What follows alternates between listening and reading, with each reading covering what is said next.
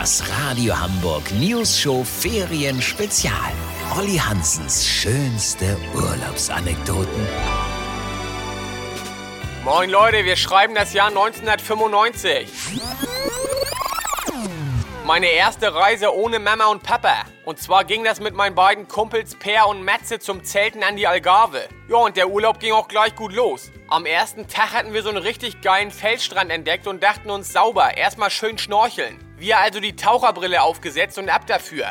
Per und Matze waren mit so Gummischlappen ins Wasser reingesprungen, weil man weiß ja nie, wo man rauftritt und der junge, coole Olli schön ohne Schlappen. Ja, als ich rauskam, war meine ganze rechte Hacke voll mit kleinen schwarzen Pünktchen. Ich war schön in einen Seeigel getreten. Was liegt der da auch rum, der Dödel? Als wir dann zurück auf dem Campingplatz waren, hat Matze versucht, mir mit seiner Nagelschere die abgebrochenen Stachelspitzen rauszuholen und die Wunden mit unserem schönen Bacardi zu desinfizieren.